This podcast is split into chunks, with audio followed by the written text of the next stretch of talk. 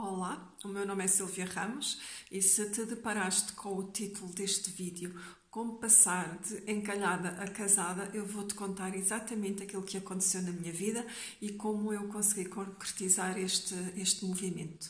Bom, o ano de 2016 foi um ano em que eu estava particularmente ocupada a resolver assuntos do passado que teimavam em não se, em não se resolver e muitos destes assuntos levavam-me a que eu tivesse que me deslocar a repartições públicas, que era algo que eu pretendia já não fazer mais na vida porque eu tive uma profissão ligada à área do direito e então mais uma vez eu estava a deparar-me com todas essas com todos esses contactos com essas com essas repartições. Então eu estava constantemente dirigir-me a uma repartição pública, à Segurança Social, perto da, da minha casa, mas eu passava horas porque, claro, o atendimento era havia muitas pessoas sempre, e alguém me disse: Olha, vai antes à, à Segurança Social, à Ericeira, e quando chegas, tiras senha e és imediatamente atendida. Então, aquilo para mim era, era algo que me simplificava bastante e que, e que me fazia poupar imenso tempo. Então, lá fui eu. Nessa altura, nesse ano, a Ericeira estava vedada ao trânsito, estava a acontecer uma festa religiosa, então eu, em vez de deixar o meu carro no centro, eu tive que deixar o carro bastante afastado, fiz todo o percurso a pé para lá, fui atendida, não consegui mais, mais uma vez eh, ver aquela situação resolvida, então vim assim um bocadinho para de volta vi um bocadinho assim meia, meia tristonha e pensei, bom, vou tomar, vou tomar um café por aí no caminho, no caminho do carro. Então eu passei por imensos restaurantes, eu passei por imensos cafés e nenhum deles me chamou para entrar. E finalmente, já bastante, bastante longe de onde eu, de onde eu estava, uh, eu encontrei um restaurante. Olhei e disse: Vou entrar. E assim que cheguei, uh, veio na minha direção um rapaz com muito bom aspecto e muito simpático e que me pergunta, faça favor. E eu disse, olha, eu venho só mesmo tomar um café, eu sei que são um restaurante que já estão fora da vossa, do vosso horário de, de funcionamento, mas eu quero só mesmo tomar um café e não vou, não vou demorar nada. Com certeza, claro que sim.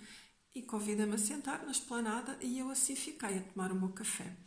Esta pessoa estava a almoçar ali perto, duas mesas à frente, e de repente passa com um bolo de bolacha para ele próprio. E eu tinha-o achado tão simpático e resolvi dizer: Esse bolo de bolacha tem um extraordinário aspecto. E ele disse: Também quero um, eu ofereço-lhe. Eu disse: Não, não, muito obrigada, estava só a comentar.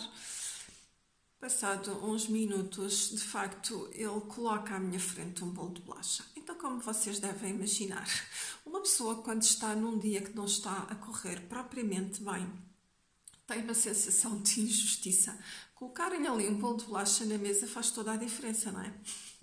e fez, e fez toda a diferença. Ficámos ainda um pouquinho a conversar, era um restaurante de peixe. Bom, no outro dia depois há de, há de voltar para almoçar ou para jantar, com certeza, claro que sim.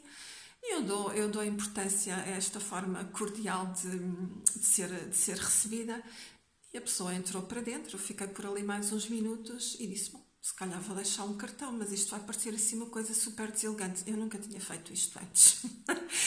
mas logo pensei: mas é um cartão profissional, vou deixar o meu cartão, vou pedir também o cartão do restaurante para levar comigo. Pronto, e assim fez, assim fiz. Entrei, paguei o meu café, fiz a troca de cartões e fui à minha vida.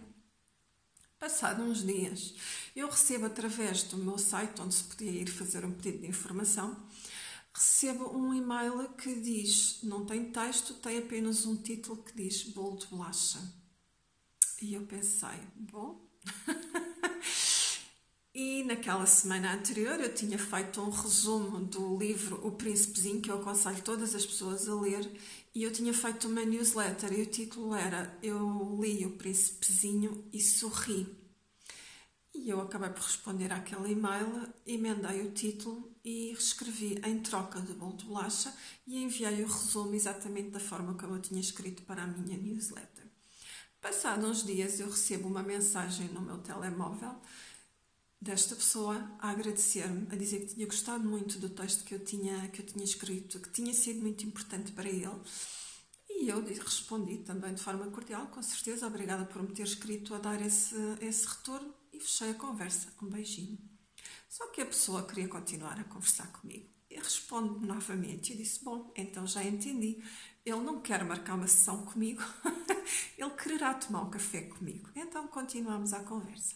Passados uns dias, eu vou descobrir esta pessoa no Facebook, faço uma busca e percebo que a única pessoa que nós temos em comum é a minha amiga, nossa amiga Natália, que veio a ser a nossa madrinha de casamento. E pergunto, Natália, quem é esta pessoa assim, assim, que, que é a sua amiga no Facebook? E ela diz, querida amiga, não vais acreditar, eu já tinha pensado em apresentar-vos, mas como ele é tão despachado e tu és tão calminha, eu imaginei que isso não ia resultar. E agora, imagina, vocês encontram-se sozinhos, sem a minha participação. É verdade, sim.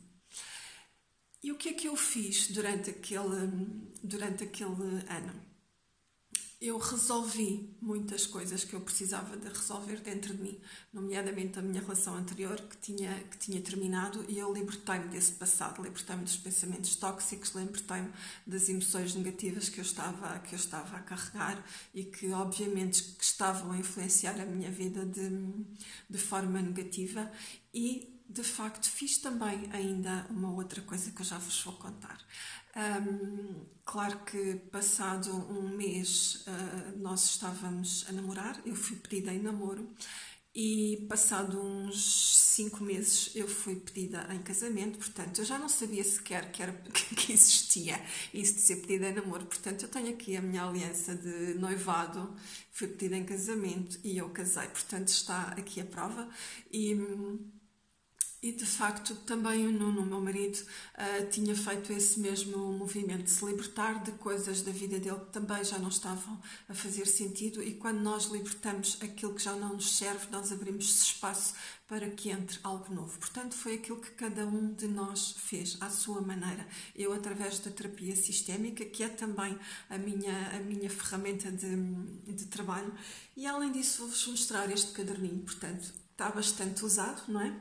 Este caderninho andou comigo durante todo aquele ano de 2016 e, como veem, ele tem manchas até. E eu tinha aqui escrito os meus desejos para 2016. Como disse, nós começámos a namorar no dia 25 de outubro lá no mês de final do mês de novembro eu fui abrir este caderno e eu fui ler aquilo que eu tinha escrito. Eu tinha pedido um homem com determinadas características e esse homem tinha aparecido na minha vida tal e qual como eu tinha pedido. Esqueci-me de pedir uma pessoa arrumada, porque ele é um bocadinho desarrumado, mas isso também já é responsabilidade minha porque me esqueci. No dia do nosso casamento, eu partilhei, na altura de partirmos o bolo, que nós devemos uh, ter confiança de sermos e ser, nos sentirmos merecedoras de ter o melhor nas nossas vidas, de termos uma vida feliz, de termos uma vida com sentido. E eu, nesse ano, também acreditei, acreditei em tudo isso. Senti-me confiante, senti-me com valor, como eu não me estava a sentir antes, depois, antes de todo este processo. Portanto, isso faz todo sentido. Portanto, Aquilo que eu tenho para vos dizer é acreditem e escolham um melhor para vocês. Estabeleçam objetivos, limpem-se daquilo que já não vos faz sentido e que, e que, vos, que vos carrega. E vão à vida. Estabeleçam objetivos, façam por isso e concretizem esses objetivos. E sim, é possível. Aconteceu comigo e com certeza que poderá acontecer contigo também. Um grande beijinho.